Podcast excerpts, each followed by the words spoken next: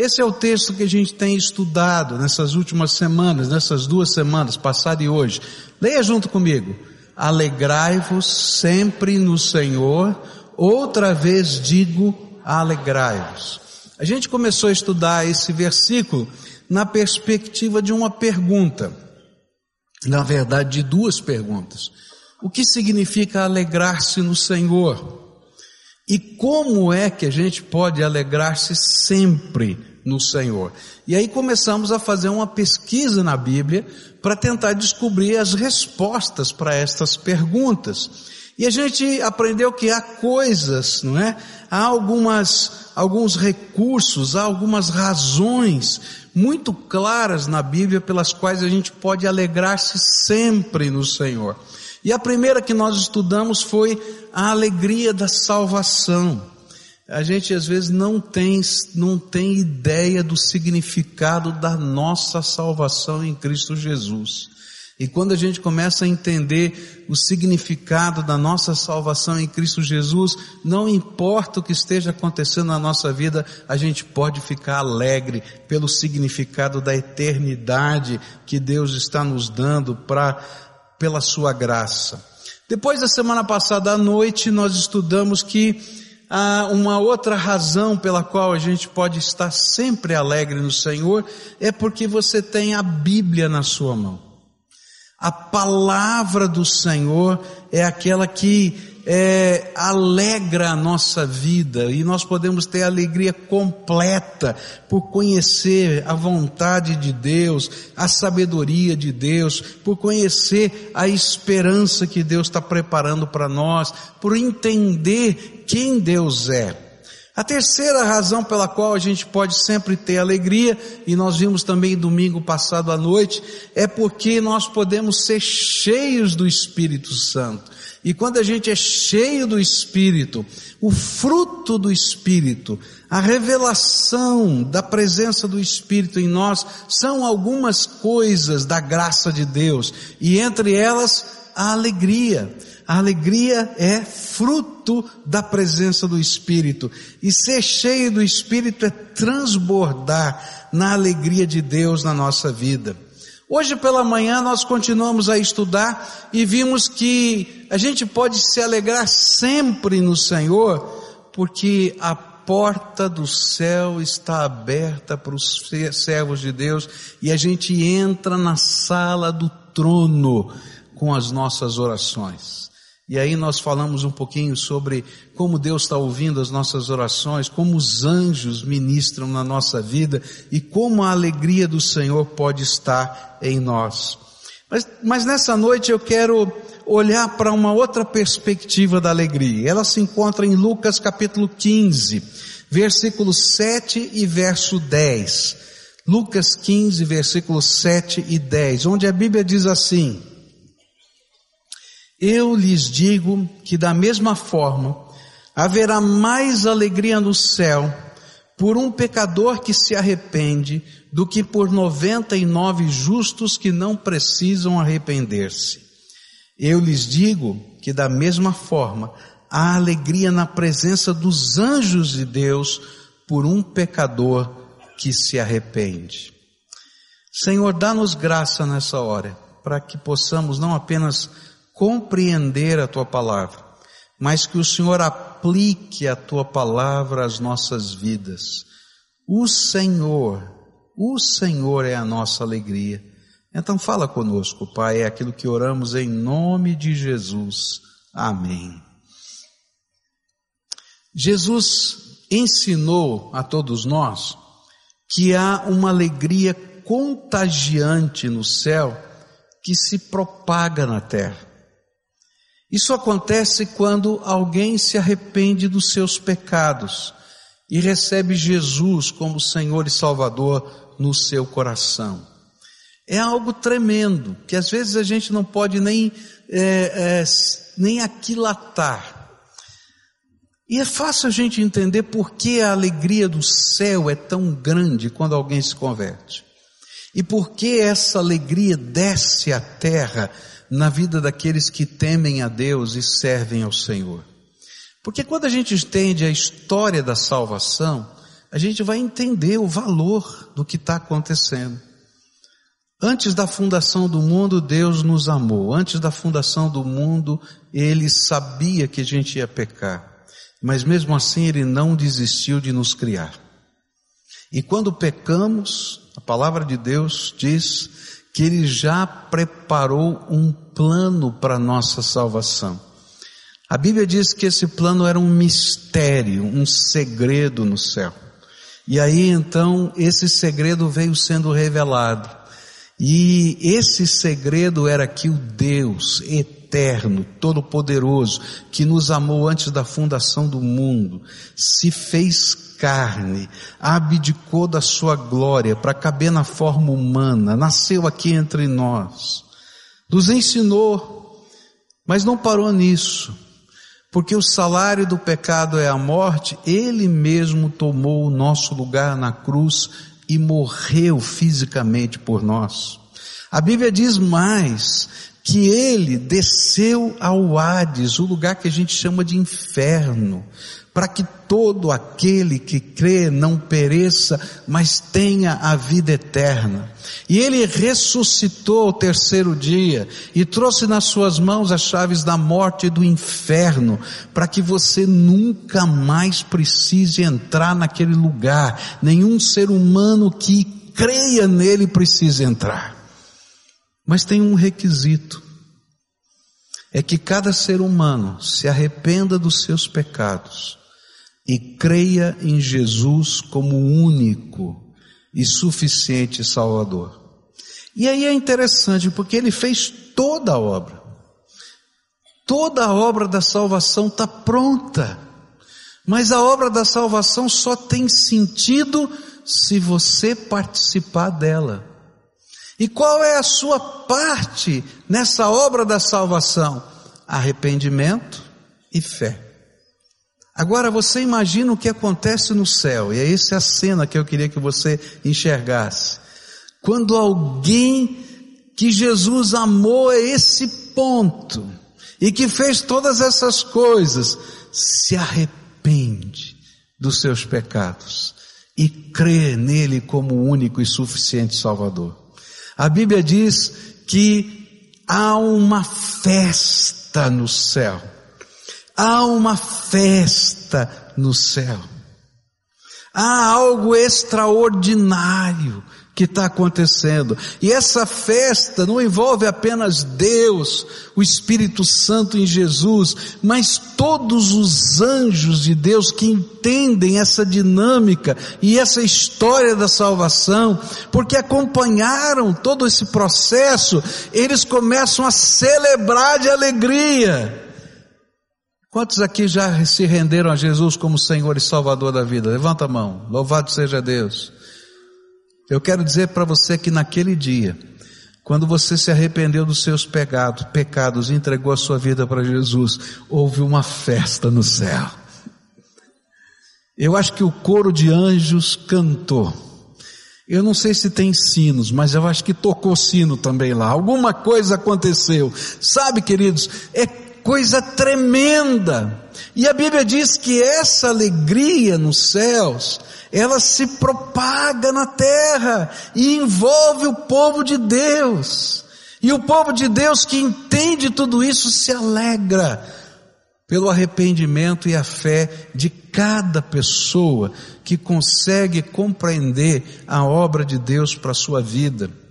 É interessante porque o arrependimento, é o reconhecimento de que o Deus que nos ama e que pensa algo sobre a nossa vida, pensa corretamente.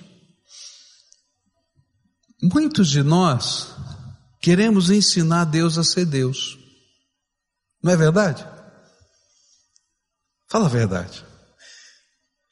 Quem aqui já não disse assim, se eu fosse Deus? Eu acho que não tem ninguém que não tenha feito isso. Eu tenho que confessar que eu já fiz algumas vezes. Não é verdade? Se eu tivesse todo o poder que Deus tem, eu faria assim, faria assado.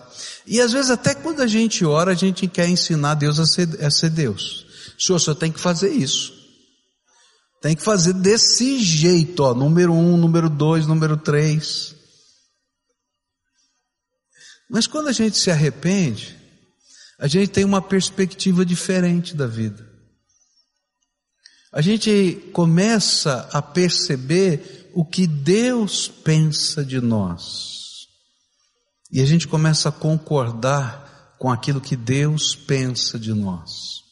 E às vezes o Senhor está confrontando a nossa vida com realidades que nós não gostamos de ver, que nós não queremos ver, que nós escondemos na nossa vida. E aí o Senhor começa a falar conosco, porque o Espírito de Deus é quem nos convence do pecado, da justiça de Deus, do juízo de Deus, e nós somos confrontados pelo Espírito Santo. E quando nós somos confrontados pelo Espírito Santo, nós temos duas opções. Ou nós nos arrependemos, concordando com Deus que é isso que está acontecendo, aquilo que Ele está vendo em nós, ou nós nos endurecemos e fechamos a porta da nossa alma para Deus. Por isso, cada vez que cada um de nós se arrepende dos seus pecados, há festa no céu, porque a gente está abrindo a porta da nossa alma para Deus trabalhar na nossa vida. Arrepender-se não é apenas um estado de espírito e a gente sentir tristeza por alguma coisa, porque até Judas sentiu tristeza por ter traído Jesus.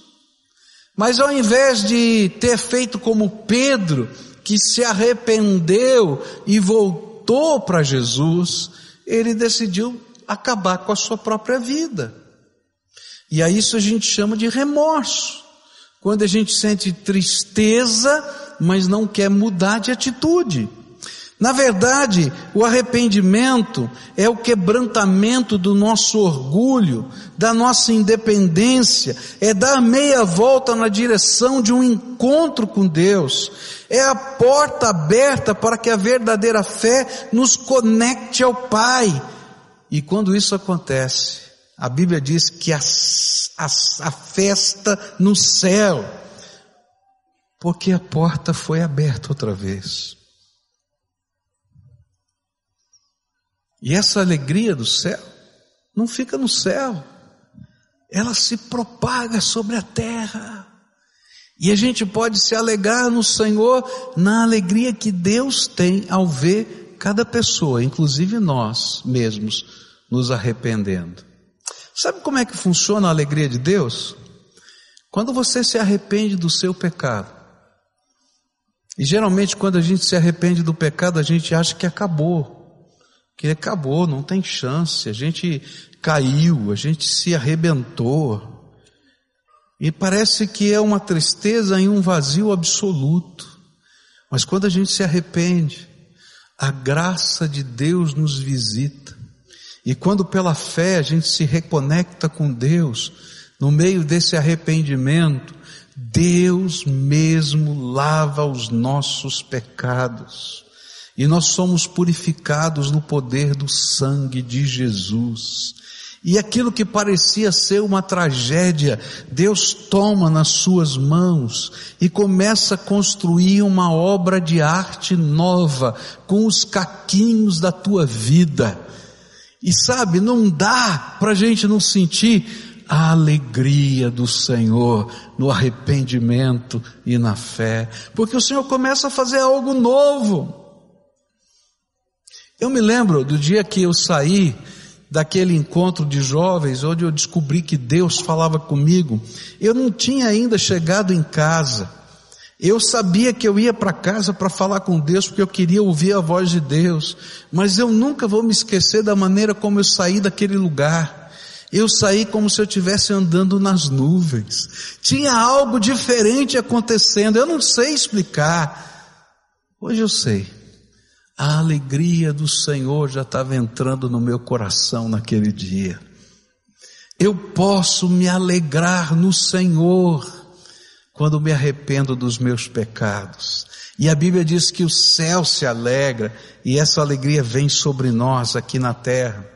Mas a palavra de Deus vai dizer que a alegria do Senhor, ela também enche o nosso coração quando nós temos a oportunidade de ser instrumento de Deus para a salvação de pessoas, porque assim nós participamos diretamente na alegria dos céus. A Bíblia vai dizer em 1 Tessalonicenses 2, versículos 19 e 20 o seguinte: Pois quem é a nossa esperança, alegria ou coroa em que nos gloriamos perante o Senhor Jesus na sua vinda? Não são vocês? De fato, vocês são a nossa glória e a nossa alegria. 1 Tessalonicenses 3,9 vai dizer assim: como podemos ser suficientemente gratos a Deus por vocês, por toda a alegria que temos diante dEle, por causa de vocês? Não é somente a alegria que vem, mas a Bíblia diz que quando a gente participa de levar a palavra de Deus, de apresentar a salvação, de mostrar que o arrependimento e a fé são bênção na vida das pessoas, aquelas pessoas que se convertem se tornam nossa alegria, mas a Bíblia diz que ela é, aquelas pessoas se tornam coroa de vitória e glória e esperança na vinda do Senhor Jesus.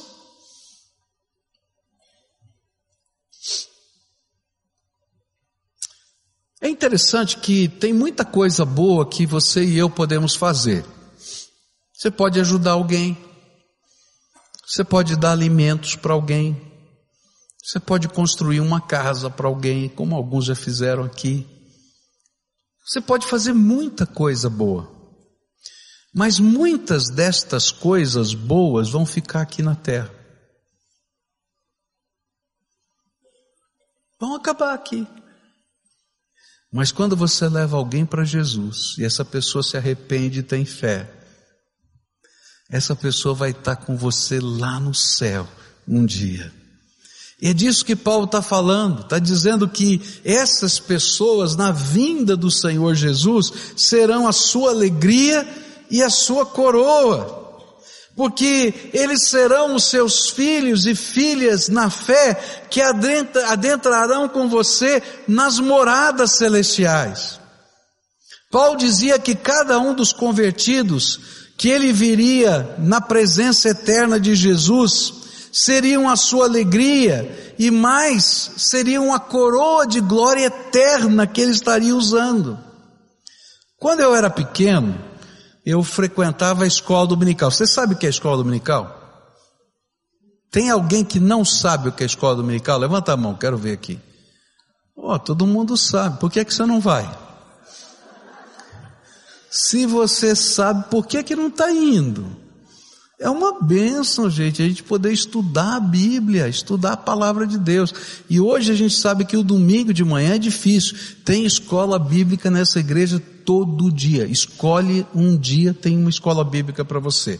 Tá? É benção. Mas deixa eu voltar para o meu assunto aqui. Quando eu era pequenininho, tá? Eu ia na escola dominical. Eu era criança. E havia uma ilustração bonita que a gente aprendia. Paulinho, acho que você também viu isso, não viu? Você era velhinho assim também, né? No flanelógrafo também. Você sabe o que é flanelógrafo? Quem é que sabe? Levanta a mão. Quem não sabe o que é flanelógrafo? Olha só, flanelógrafo era o audiovisual do nosso tempo. Pegavam um, um, um, quadro de, de flanela, não é? pegava figuras de papel que tinha uma lixa por trás, e aí você ia colando naquela, naquela flanela. Tinha os cenários feitos de, de flanela pintada, então você ia colocando os cenários, colocando as figuras. Eu, era o nosso audiovisual. E naquele tempo, no flanelógrafo, nesse negócio, eu aprendi sobre a coroa. Esse texto aqui, que falava que quando a gente entrasse no céu, a gente não passaria apenas do, do inferno para o céu, mas Deus nos daria presentes. E um dos presentes que Ele daria para a gente era a coroa da sua glória. Então a gente ia ter uma coroa. Então eu era garotinho, né? E eu ficava imaginando a minha coroa, como é que ia ser. E sabe o que eu aprendi? Para a gente entender o que está aqui, é que as joias que estavam incrustadas na coroa, as pedras preciosas, eram a vida das pessoas, o símbolo da vida das pessoas que a gente tinha levado para Jesus. Você aprendeu isso na escola dominical? Levanta a mão. Ah, tem alguns, né? O resto não frequentou. Tá? Que coisa tremenda.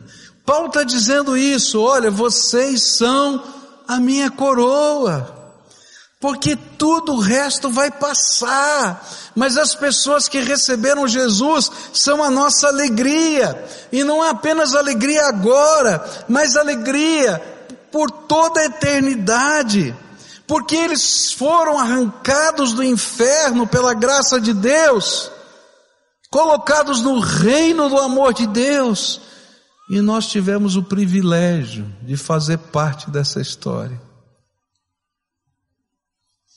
Eles são nossos filhos espirituais. Você pode imaginar que sentimento gostoso é participar da salvação de alguém?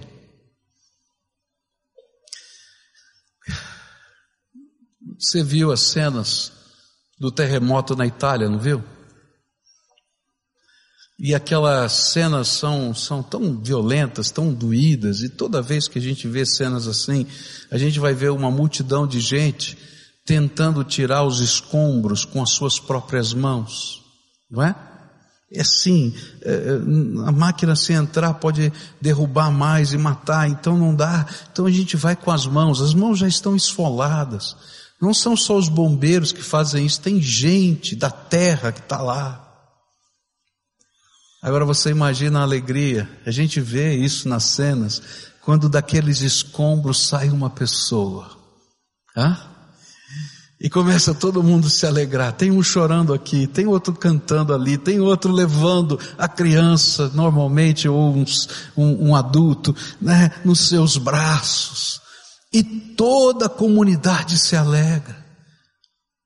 Eu tenho um colega que, é, pastor, é, no Rio de Janeiro, e do lado, na, no bairro da igreja dele, houve um grande desabamento anos atrás, e nesse desabamento muitas casas, muitos barracos, muitas uh, moradias foram uh, soterradas.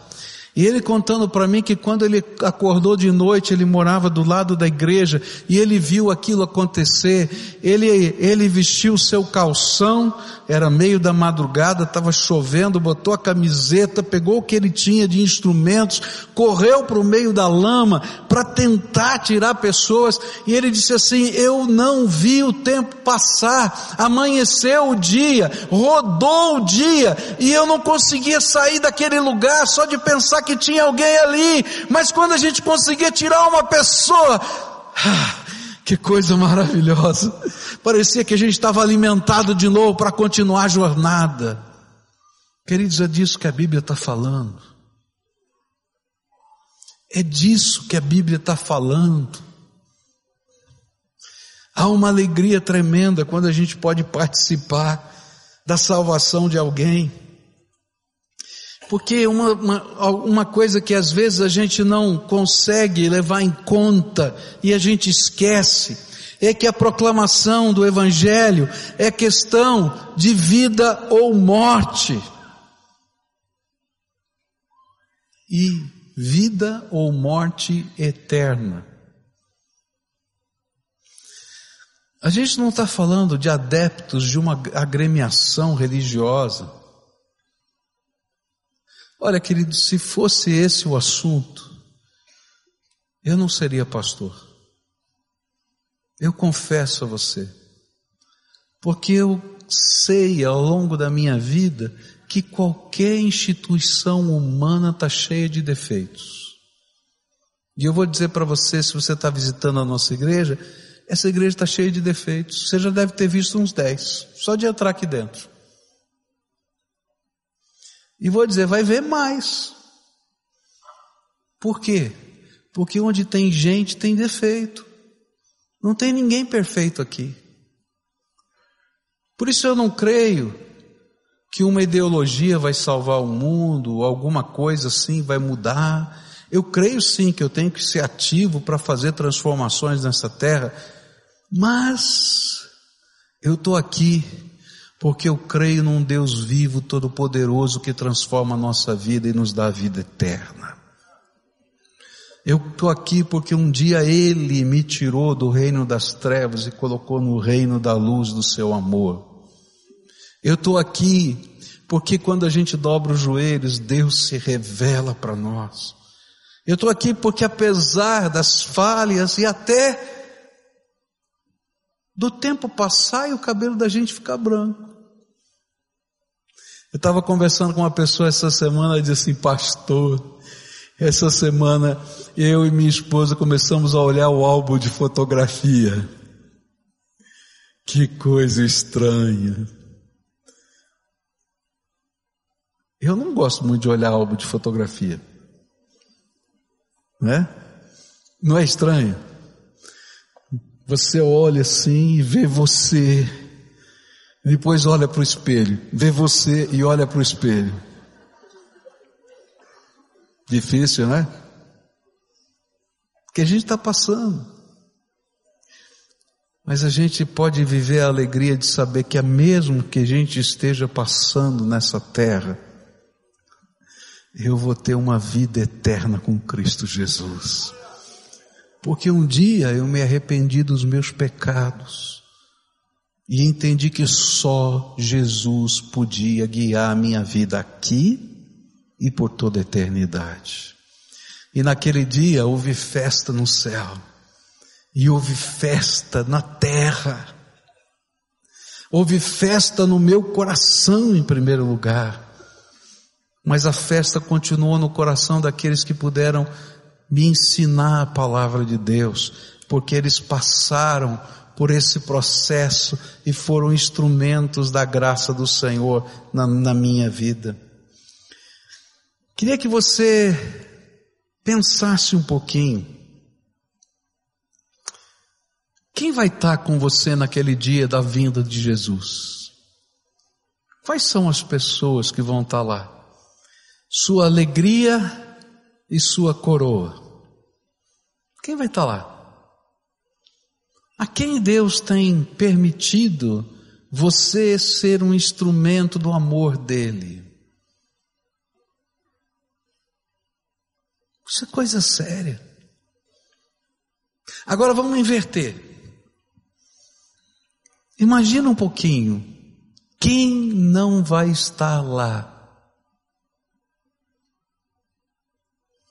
E que Deus quer que você seja pai e mãe espiritual na vida dessas pessoas. A gente não está brincando de agremiação religiosa a gente tem uma missão, uma missão de amor e de alegria. E eu queria concluir essa palavra pensando num versículo que se encontra em 3 João, capítulo 1, versículo 4, onde a Bíblia diz assim: olha que coisa linda. Não tenho alegria maior do que ouvir que meus filhos estão andando na verdade. Dá para você ler junto comigo? Dá? Não tenho alegria maior do que ouvir que meus filhos estão andando na verdade.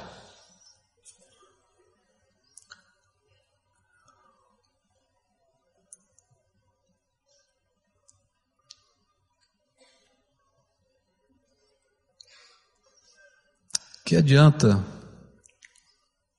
você trabalhar o tanto que você trabalha, estudar o tanto que você estuda, construir o que você está construindo, se naquele dia eterno os que você ama não vão estar lá. Não tenho maior alegria do que ver que os meus filhos andam na verdade. Talvez você seja um filho de um crente. E quem sabe você esteja aqui até a contragosto. Sabe por quê? Os seus pais têm, pais têm insistido tanto com você? Porque não existe maior alegria do que ver um filho andando na verdade de Deus. Talvez você seja esposo de uma esposa crente. E talvez você esteja aqui de cara feia. Você queria estar vendo o Faustão, queria ver o comecinho do Fantástico, ou sei lá o quê. Mas sabe por quê? Essa insistência, porque não tem maior alegria do que ver as pessoas que nós amamos andando com Jesus. Tem jeito. Eu fui pregar uma vez em Portugal e naquela naquela pequena igreja, bem pequenininha, eu preguei um sermão naquele domingo e fiz um apelo. E lá em Portugal não é muito comum os pastores fazerem apelo. Culturalmente eles acham que isso é uma ofensa às pessoas. Mas como era brasileiro, não tinha nada a ver com a cultura portuguesa. Eu fiz o apelo. E comecei a convidar pessoas para receberem Jesus como Salvador. A primeira pessoa que se levantou foi um senhor. A filha dele deveria ter uns 18 anos de idade. Ela estava cantando no coro, ela com a mãe. E quando elas viram o papai se levantando e vindo para frente, aquela filha começou a gritar: Papai! No meio do, do culto, no meio do apelo. E saiu correndo para abraçar o papai no meio do corredor. Daí veio a mamãe e essa chorava: Meu marido! E vieram para frente. De repente se levantou mais um senhor lá atrás. E tinha outra senhora lá na frente no corpo. E ela saiu correndo, meu marido. E foi uma festa.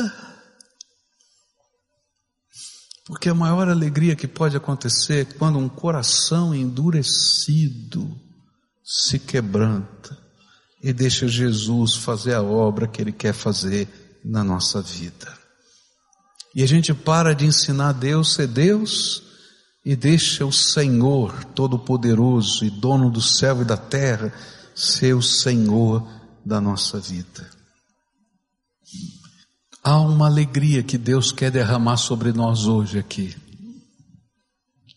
No coração daqueles que vão se arrepender, o Senhor quer derramar a alegria, a alegria da salvação, a alegria do céu que invade a terra na sua alma. Mas hoje o Senhor quer derramar alegria no coração de pessoas que amam você e que estão orando por você. E eu queria dizer para você que está orando por alguém pela salvação, ore com essas pessoas também. Abençoe essas pessoas. Não é oração longa, não. Você vai sair hoje, vai fazer um negócio. Eu quero orar por você, porque Deus vai lhe abençoar.